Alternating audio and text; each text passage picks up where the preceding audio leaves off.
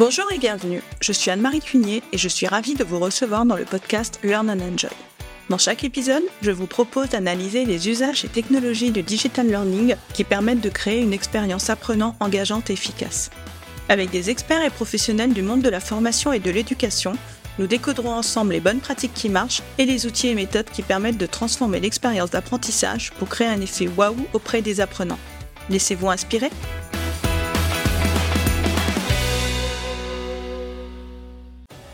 Bonjour à tous Pour ce nouvel épisode, j'ai le plaisir de recevoir Lucas Bisonien, qui est conseiller pédagogique à l'école de management de Grenoble. Au quotidien, Lucas accompagne les enseignants et le personnel éducatif de l'école dans la mise en œuvre des innovations pédagogiques. Il porte également le développement des Open Badges au sein de cette grande école. Les Open Badges ont été conçus pour développer la reconnaissance professionnelle de compétences, de savoir-faire, de savoir-être ou la participation à un projet par exemple. Les possibilités sont nombreuses. Je trouve que les Open Badges sont particulièrement intéressants pour certifier la fin d'un parcours de formation et ainsi valoriser les acquis. Et aujourd'hui, il est très facile de créer son Open Badge en toute autonomie et en quelques minutes. Dans cet épisode, Lucas va nous expliquer plus en détail ce qu'est un Open Badge, comment cela fonctionne et son intérêt dans le cadre d'une formation. Bonjour Lucas et bienvenue. Bonjour Anne-Marie. Eh bien, je suis ravie de te recevoir pour ce nouvel épisode. Ben, merci beaucoup et merci euh, pour l'occasion qui est donnée ici de pouvoir euh, discuter ensemble de ce sujet très intéressant autour des Open Badges. Oui, donc ensemble on va explorer donc euh, l'univers des Open Badges et surtout ses nombreuses possibilités. Et donc pour commencer, comme d'habitude, est-ce que tu peux te présenter, nous dire qui tu es et ce que tu fais au sein de l'école de management de Grenoble? Oui, bah alors euh, pour ma part, donc je m'appelle Luca Bisonien, je suis conseiller pédagogique à Grenoble École de Management. Je suis également enseignant en méthode de gestion de projet agile, donc on pourra y revenir parce qu'il y a une certaine proximité entre quelque part euh, l'agilité et les open badges. Puis voilà, mon parcours, en fait, il est assez, euh, bon, on va dire relativement atypique. Euh, de base, je suis informaticien de formation et même de vocation quelque part parce que ça a commencé tout petit. Donc, et je me suis intéressé de près à l'intelligence artificielle, notamment à l'époque, autour de la modélisation des émotions dans les interactions de machines. Bon, ça, c'est un peu éloigné hein, du sujet qui nous anime aujourd'hui, mais voilà, j'en suis venu euh, au bout du compte à m'intéresser en fait à la manière dont on apprenait et aux apprentissages en général. Et donc, euh, je me suis tourné vers les sciences cognitives à la suite de mes études en informatique. Et puis, à la suite de quoi, après un début de thèse un peu tumultueux autour de l'intelligence artificielle, j'ai rejoint une société de e-learning dans laquelle j'ai euh, contribué activement à monter la R&D de, de, la société, la recherche et développement. Et à partir de là, j'ai beaucoup appris sur les dispositifs pédagogiques innovants. J'ai euh, contribué à en édifier certains, et puis euh, j'en suis venu euh, assez vite aussi, là, dans les années, début des années 2010 à faire connaissance de ce qu'on appelait déjà à l'époque les open badges, enfin qui venaient d'être créés. À la suite de quoi, après un peu plus de dix ans dans cette société, euh, je me suis tourné vers les plateformes pédagogiques type Moodle et puis euh, après j'ai rejoint l'université pour travailler sur la mise en place de nouveaux dispositifs pédagogiques pluridisciplinaires autour de la transformation digitale. Et là, j'ai renoué avec euh, les open badges que j'avais un peu délaissés pendant quelques temps pour essayer de les pousser au sein de l'université de Grenoble-Alpes qui commence à en sortir maintenant, ça y est, ça émerge du côté de l'université et puis euh, j'ai rejoint l'année dernière Grenoble École de Management et dans mes bagages, il y avait effectivement ce sujet des Open Badges et que l'on a développé depuis aussi euh, l'école de management de Grenoble. Merci. Et justement, est-ce que tu peux nous définir, euh, nous dire ce qu'est un Open Badge? Alors très simplement un open badge, hein, il faut le comprendre comme des badges que l'on pouvait arborer sur nos sacs à dos quand, en tout cas pour ma part, j'étais plus jeune, on pouvait mettre des badges pour montrer qu'on avait tel connaissance ou qu'on était allé dans tel pays ou qu'on avait fait tel voyage, etc. Enfin, faire reconnaître aux autres en fait un certain nombre de nos attributs spécifiques en termes d'intérêt, de culture, etc. Bah, les open badges, c'est le pendant digital en quelque sorte de ces insignes. Très simplement, c'est composé d'un visuel et de données riches, de métadonnées, on va dire, euh, qui sont associées à ce visuel et qui permettent de constituer un objet numérique qui s'appuie sur un protocole ouvert, donc d'où le terme open badge, un protocole ouvert qui est porté par une institution internationale qui s'appelle IMS Global, euh, qui, euh, dans le monde de, du e-learning, est assez connu pour ses protocoles divers et variés, tels que LTI, on a Caliper, on a, enfin, on a différents euh, protocoles comme ça qui gravitent autour du, monde des plateformes pédagogiques. Et IMS Global porte ces différents protocoles, dont Open Badge, depuis 2016 maintenant. Et, quelle est l'origine des open badges? Parce que là, tu parlais des badges en tissu un peu que l'on mettait euh, sur nos besaces euh, quand on allait à la fac ou en cours, mais l'origine numérique des open badges. L'open badge en tant que tel, euh, en tant qu'objet désigné par ce terme, date de 2010 environ, fin 2010, début 2011, on le situe surtout autour de 2011.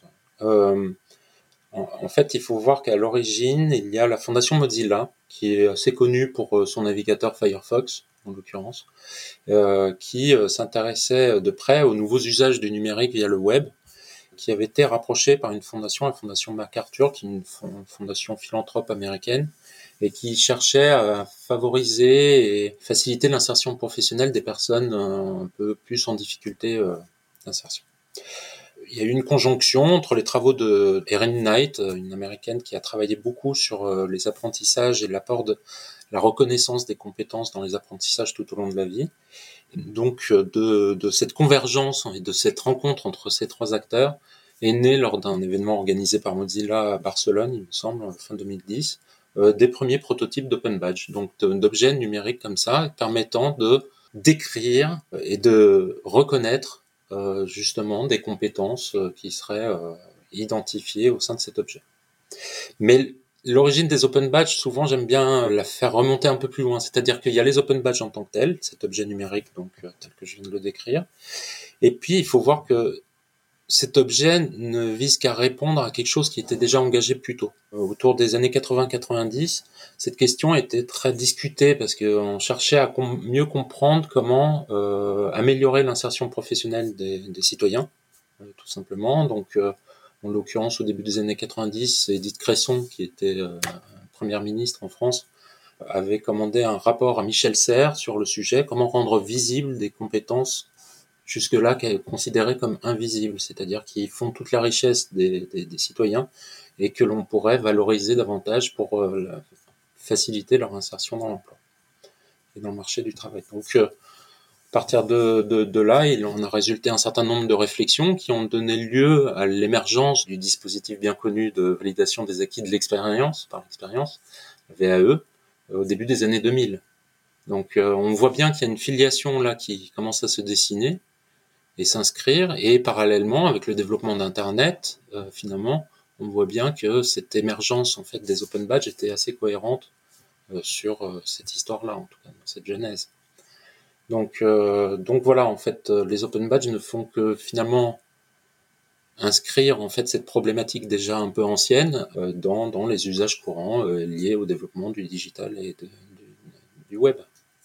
Et, comment est-ce que cela fonctionne euh, concrètement? Parce que tu disais qu'on peut mettre des informations euh, dans un badge, alors un badge, une, image numérique, on va dire. Donc comment est-ce que cela se passe pour coder cette information techniquement? Je suis vraiment curieuse de savoir comment comment ça se passe. Oui. Alors techniquement, c'est un ensemble de fichiers qui vont déterminer en fait en répondant à des critères qui ont été dictés aussi à travers euh, le W3C, hein, l'organisme d'organisation du web, en quelque sorte, euh, le consortium international lié web. Et, en fait, les open badges s'inscrivent dans le sous-ensemble des euh, verifiable credentials, donc les crédits vérifiables, en quelque sorte, qui assurent en fait une certaine authenticité avec euh, l'encryption aussi des données, etc. dans, les fichiers. Et donc, euh, en fait, derrière les open badges, il y a donc l'image, il y a les, les, métadonnées, et tout cela s'inscrit dans un mécanisme d'assertion. par exemple, Anne-Marie, si je vous décerne un, open badge, ben, il y aura un fichier d'assertion qui permettra de dire que Anne-Marie Cunier, identifiée par tel à la fois adresse email, nom, prénom, etc. et les preuves qu'elle aura associées en fait pour obtenir l'open badge, vous aurez votre open badge comme ça. Alors bien sûr, il y a des acteurs qui facilitent l'organisation, c'est-à-dire la fabrication et la diffusion en fait euh, de, des open badges. Donc on pourra y revenir après, mais en tout cas, euh, voilà, il il y a une structure de données technique derrière qui s'appuie sur l'ensemble des normes internationales à disposition, et après des, acteurs qui s'inscrivent aussi dans cet usage-là et qui facilitent énormément les choses pour des utilisateurs comme nous. D'accord.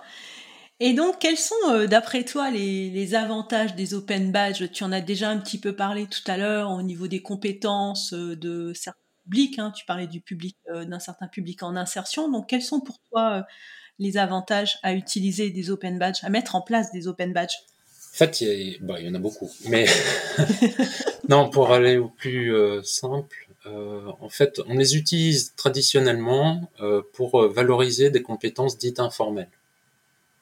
Le plus souvent, c'est ça, parce que c'est justement des compétences qui euh, peuvent être développées à travers différentes situations d'apprentissage, euh, autres que ce que l'on apprend à l'école, dans les institutions, etc.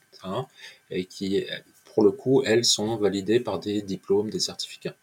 Donc les open badges, du coup, se sont insérés euh, dans, euh, dans ces espaces qui jusque-là n'étaient pas reconnus ou qui manquaient de reconnaissance euh, en termes d'apprentissage. On voit ces dernières années se développer euh, une grande diversité de sources d'apprentissage. Hein. On le voit à travers les MOOC, on, le voit à travers euh, les Fab Labs aussi, qui sont des lieux d'apprentissage très intéressants également et qui permettent de développer un certain nombre de compétences peut-être plutôt techniques, mais aussi de conception et de créativité. Et puis des tiers-lieux divers et variés, des, lieux associatifs, etc., dans lesquels on développe aussi de nouvelles compétences, qui euh, peuvent être transférables dans aussi dans des secteurs professionnels par exemple. Et donc c'est intéressant aussi de pouvoir les valoriser, de permettre aux citoyens de les valoriser et de faire en sorte qu'ils enrichissent le parcours professionnel. Donc, euh, donc le principal avantage des open badges, il est celui-là, c'est qu'il apporte une autre façon de reconnaître des compétences, de façon plus dynamique, et surtout, je dirais, c'est peut-être là le, point essentiel, c'est que ça donne vie en fait à ces éléments de reconnaissance euh, traditionnels que l'on connaît habituellement, les diplômes, les certificats, qui restent statiques une fois qu'ils sont délivrés, alors que les open badges, eux, restent dynamiques. C'est-à-dire que, imaginons que on m'attribue un open badge de pratique oratoire, enfin, pour euh, que je fais des communications diverses et variées, eh ben, on m'attribue un open badge, un premier open badge sur ces compétences-là, je vais pouvoir ensuite l'enrichir avec de nouvelles preuves en y associant des enregistrements de communication euh, que j'ai pu faire par la suite. Et là-dessus, je viens renforcer la valeur de mon open badge, comme si je renforçais la valeur de mon diplôme, mais tout au long de la vie et de mes expériences. Donc ça permet vraiment de donner vie en quelque sorte à ces éléments. Voilà, ça c'est un point euh, qui me semble assez clé. Et puis, euh, il y a toutes sortes d'autres usages possibles, puisque la structure est extrêmement générique en soi. C'est la créativité ensuite des, concepteur de badge qui, fait, qui peut faire la différence. Oui, donc c'est plus adapté, on va dire, pour des compétences type euh, soft skills, par exemple. Tu parlais de pratique oratoire, euh, tu parlais peut-être de travail d'équipe, par exemple, sur un projet, euh, pour des étudiants, par exemple. Voilà, on l'utilise beaucoup pour ça. en l'occurrence, on va le développer aussi à Grenoble École de Management. On a conçu, pour l'instant, on est au stade de conception et, et de, de, premières expérimentations, mais euh, l'inclure dans des situations de pédagogie par projet notamment, parce qu'on met en place, comme beaucoup d'institutions de, l'enseignement supérieur, une pédagogie par projet.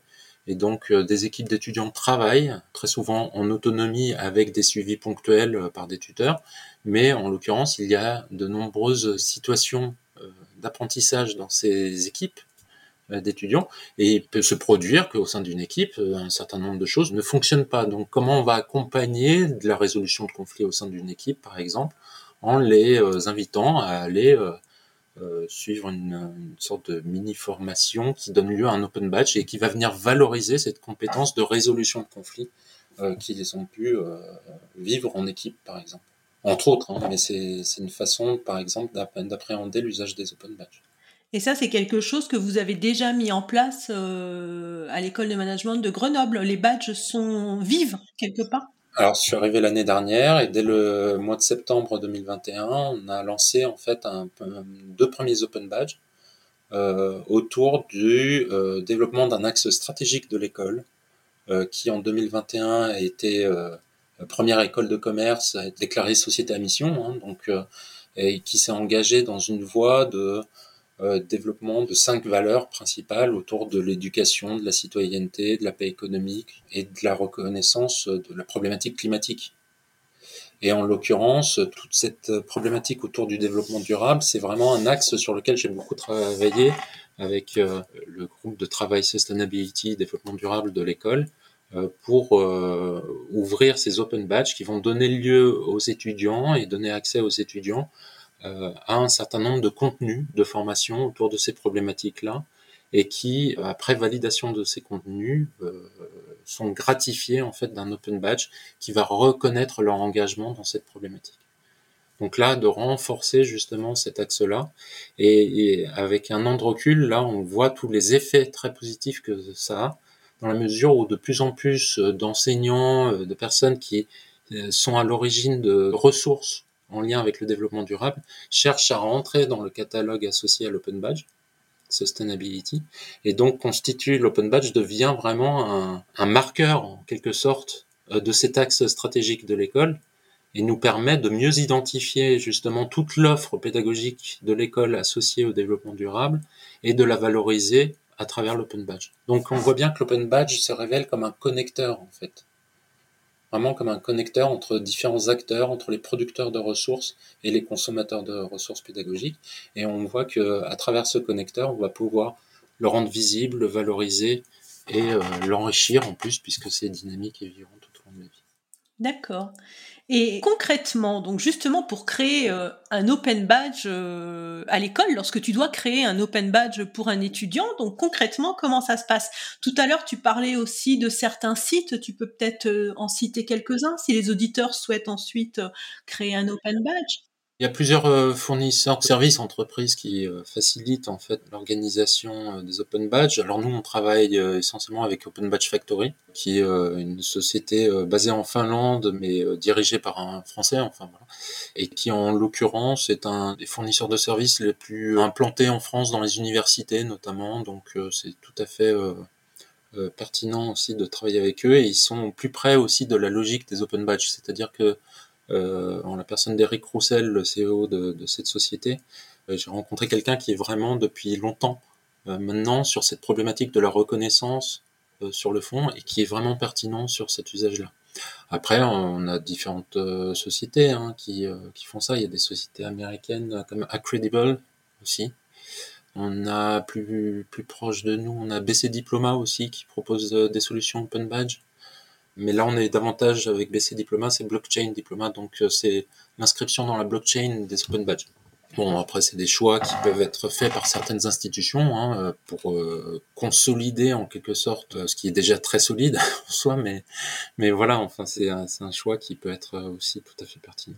Et lorsque je reçois par exemple un open badge, donc par exemple tu me crées un open badge, hop, je reçois mon open badge, où est-ce que je peux l'afficher? Est-ce que je vais pouvoir l'afficher sur ma signature mail? Est-ce que je vais pouvoir l'afficher sur LinkedIn? Comment ça se passe? Euh, Quand on reçoit un Open Badge, en fait, après, ça va dépendre aussi des fournisseurs que je viens d'évoquer, mais dans le cas d'Open Badge Factory, typiquement, quand on reçoit un Open Badge, on va le recevoir dans divers formats. Un premier format, le plus simple, le plus basique que l'on connaît tous, c'est le format PDF, un peu à la façon d'une attestation. Donc ça, c'est vraiment la partie la plus statique, on va dire, le format le plus statique. Après, il y a la possibilité de l'inscrire directement et depuis l'interface euh, fournie par Open Badge Factory. Quand je reçois l'Open Badge, bah, j'ai un bouton qui me permet de partager sur divers réseaux sociaux, euh, que ce soit LinkedIn, Twitter, euh, Facebook. et donc, à partir de là, sur LinkedIn, c'est quand même le, canal le plus fréquent dans l'usage. Euh, je clique sur le bouton LinkedIn et ça me propose directement de soit le partager dans mon mur euh, LinkedIn, soit dans, dans la rubrique certificat euh, de mon profil directement et après il n'y a plus rien à faire, il suffit de valider. Ah d'accord, donc c'est vraiment tout simple. Donc ça permet tout de suite de, de rendre visible en fait l'obtention de l'open badge et puis de le mettre en avant et de le valoriser. Après il y a une troisième façon là pour le coup qui euh, repose sur un dispositif qui historiquement était très vite mis en place dès les années 2010 par Mozilla à la base, c'était de mettre en place un système de sac à dos. de sac à dos virtuel. Hein. Mm. Anne-Marie, Et donc un système de sac à dos virtuel où on va pouvoir, c'est un système de portfolio tout simplement dans lequel on va euh, venir entreposer stocker nos open badges pour pouvoir les valoriser, les euh, les animer en quelque sorte et à travers ce système, on va pouvoir voir aussi qui d'autre a obtenu le même open badge. Donc ça peut être intéressant pour aller à la rencontre des personnes qui ont obtenu en quelque sorte le même open badge. Donc c'est le cas avec Open Badge Factory qui met à disposition un système sac à dos comme ça, qui s'appelle Open Badge Passport, et dans lequel on va pouvoir venir stocker nos, nos, Open Badges et euh, les valoriser aussi euh, en interne à ce réseau-là. Oui, donc on peut imaginer, euh, par exemple, sur un CV, partager le lien de ce sac à dos pour que le recruteur puisse aller voir les badges que l'on a. Tout simplement parce que dans les sacs à dos, en plus, bien sûr, il y a une interface qui permet de faire son profil, en fait, un profil d'open badge et de le valoriser. Et puis, du coup, d'accéder à une euh, fonctionnalité des open badges qui s'appelle l'endossement. C'est-à-dire que quand je vois que quelqu'un d'autre que je connais qui a obtenu un open badge valorisant une certaine compétence, eh ben, je vais pouvoir l'endosser en expliquant pourquoi j'endosse, c'est-à-dire que je reconnais en fait cette compétence chez cette personne. Ah oui, tu valides quelque part, tu une espèce de validation entre pairs, quoi. Oui. C'est un peu ce qu'on retrouve aussi sur LinkedIn, en quelque sorte. Sur LinkedIn, il y a à peu près la même chose. Simplement, là, on est un peu plus dans le qualitatif, dans, dans la manière d'aborder les choses. C'est-à-dire qu'on va apporter un peu plus de valeur à l'open badge à travers euh, ce que l'on reconnaît spécifiquement dans l'obtention de l'open badge par cette personne. Et euh, lorsque j'ai fait des recherches donc pour préparer notre épisode sur les open badges, hein, c'est un thème que j'avais déjà en tête depuis assez longtemps. En fin de compte, j'ai surtout trouvé des informations sur euh, des universités comme l'université de Bourgogne ou l'université de Nantes qui utilisent les open badges, l'école euh, de management de Grenoble, mais j'ai trouvé très peu d'entreprises qui utilisent les open badges. Donc pourquoi, à ton avis, les entreprises n'y ont pas recours? Alors, euh, elles n'y ont pas recours peut-être parce qu'on leur a pas apporté forcément les bons arguments. À Grenoble École de Management, on est une école de commerce, donc on est au carrefour de nombreuses entreprises. Euh, partenaires euh, qui, euh, qui s'intéressent aussi à ce que l'on fait. Et en l'occurrence, je pense que regard des contacts que j'ai avec les entreprises, et je suis passé par le service formation continue de l'école pour pouvoir pousser les open badges de ce côté-là et faire connaître aux entreprises cet objet dans un premier temps, dans sa version la plus simple. Hein. C'est-à-dire qu'on va venir remplacer une attestation classique par un open badge qui va rendre les choses un peu plus dynamiques et visibles sur les réseaux LinkedIn. Donc ça, ça les intéresse beaucoup. Ils commencent à voir déjà dans un premier niveau de valorisation l'intérêt. Après, il faut aller gratter un peu plus loin et effectivement, beaucoup d'entreprises et de DRH notamment euh, pourraient être très intéressés. Euh, ça a été le cas hein, à l'étranger. Euh, IBM a mis en place un système d'open badge, a diffusé plusieurs millions d'open badges déjà auprès des salariés du groupe et ça leur a permis justement de mieux tracer en fait les compétences des salariés du groupe et de développer un système de mobilité interne beaucoup plus efficace et dynamique.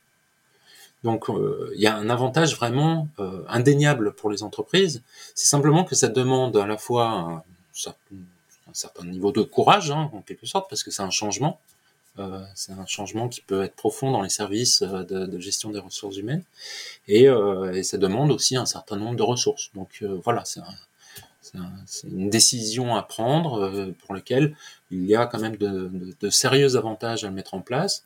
On peut le voir donc dans le suivi donc de l'évolution des salariés en termes de compétences. On peut le voir aussi dans la détection de talents. C'est-à-dire que là justement on est en train de mettre en place des open badges autour de euh, la qualité de l'air, par exemple, à Grenoble École de Management, parce que c'est une problématique clé aussi euh, de nos jours et selon l'axe stratégique que j'évoquais tout à l'heure. Et en l'occurrence, ces open badge qualité de l'air vont permettre à des sociétés comme Engie, par exemple, euh, ou une association régionale qui s'appelle Atmo de mesure de la qualité de l'air, d'identifier un certain nombre d'étudiants euh, qui seraient en capacité de devenir vraiment de véritables ambassadeurs de la problématique, euh, aussi bien à travers les actions menées par NG, euh, soit en interne à NG également. Hein. Voilà, donc on voit bien qu'à travers les open badges, on a à la fois un objet de reconnaissance qui permet justement à tout citoyen de mieux faire valoir en fait l'acquis des, des, apprentissages, et puis aussi d'être visible, d'être rendu visible dans ces compétences-là un peu plus. Et donc, par là, ça peut également intéresser énormément les entreprises. Oui, je pense que ça va se démocratiser de plus en plus, quoi. Il faut que ce soit un dispositif qui soit connu, qu'on en voit de plus en plus, et à partir de là, les entreprises vont s'y intéresser. Je pense que les choses vont arriver même un, peu plus vite qu'on peut l'imaginer encore aujourd'hui, euh, dans la mesure où le gouvernement est en train de s'y atteler en proposant un système, euh, parce que euh, on fait un peu le constat euh, que le dispositif VAE est un peu à bout de souffle et, euh, présente une inertie un peu problématique parfois. Donc euh, surtout dans l'évolution très dynamique du marché du travail. Et donc à partir de là, cherche des solutions pour faire évoluer ce dispositif et s'intéresse de près aux open badges justement à cette fin pour proposer un modèle de reconnaissance tout au long de la vie. Donc on voit bien qu'on est bien là dans un alignement en fait des forces en présence là qui devrait inscrire de plus en plus naturellement et démocratiser justement cet objet. Oui, tout à fait. Eh bien, écoute, Lucas, on va arriver à la fin de notre épisode. Pour conclure, je vais avoir une euh, dernière question. En tout cas, moi, j'ai appris euh, plein de choses sur les open badges et j'irai voir euh, les sites que tu as cités justement pour créer les open badges. Donc, quels seraient tes conseils pour un formateur ou un digital learning manager qui souhaiterait utiliser justement les open badges pour certifier un parcours de formation qu'il aurait créé? Parce que ça, ça peut être aussi une, une utilisation de l'open badge. Déjà, mon, conseil, c'est de prendre juste le temps nécessaire de réfléchir à la valeur de l'open badge que l'on va créer. Parce que c'est très facile de créer un open badge. En, plus, euh, si on prend une licence euh, simple sur un fournisseur de services, euh, c'est pas très cher et puis ça permet de créer des open badges très très facilement. Après, c'est s'intéresser à la valeur de l'open badge, c'est-à-dire comment on va l'animer, comment on va accompagner aussi les détenteurs d'open badge pour valoriser leur open badge et faire émerger quelque part peut-être une communauté en fait des apprenants qui sont passés par nos parcours. Parce que euh, justement je parlais tout à l'heure des sacs à dos virtuels et justement ça nous donne l'occasion de voir quelle est la communauté de ceux qui sont passés par nos formations et donc euh, par là d'avoir un tremplin vers une animation de communauté euh, d'apprenants qui sont passés par notre institution, notre organisme. Oui, une communauté d'apprentissage après, pour la faire vivre ensuite après la formation, justement. Hmm. Et là, ça va renforcer la valeur et du coup, euh, encore plus accréditer euh, justement les formations qu'on dispense. Ah oui, c'est une bonne idée. Ouais, c'est une très bonne idée, je trouve. Donc ça, c'est un peu, euh, voilà, mon conseil, ce serait celui-là. Après, il y en a tellement d'autres. oui. Donner, mais, mais schématiquement et de façon synthétique, c'est un peu ça.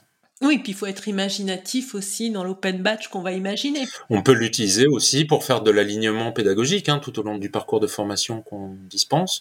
C'est simplement euh, permettre à l'apprenant de se concentrer sur des objectifs, petits objectifs euh, progressifs à travers des open badges, parce qu'on peut imaginer des open badges aussi de différents niveaux, on peut imaginer en fonction des performances euh, que l'on présente, etc. Enfin voilà, enfin on peut imaginer toutes sortes de choses. Voilà, mais comme tu dis, il faut se projeter, savoir ce qu'on veut faire de l'open badge après, quoi. C'est pas juste pour faire joli. C'est ça. On peut l'utiliser simplement pour en remplacement des attestations, hein, comme l'a fait la plateforme Fun, la plateforme Fun euh, qui dispense des MOOC depuis septembre, a remplacé toutes ces attestations par des open badges. Ah d'accord. Mmh. Donc euh, maintenant, euh, ben, là aussi, ça va contribuer à la démocratisation des open badges.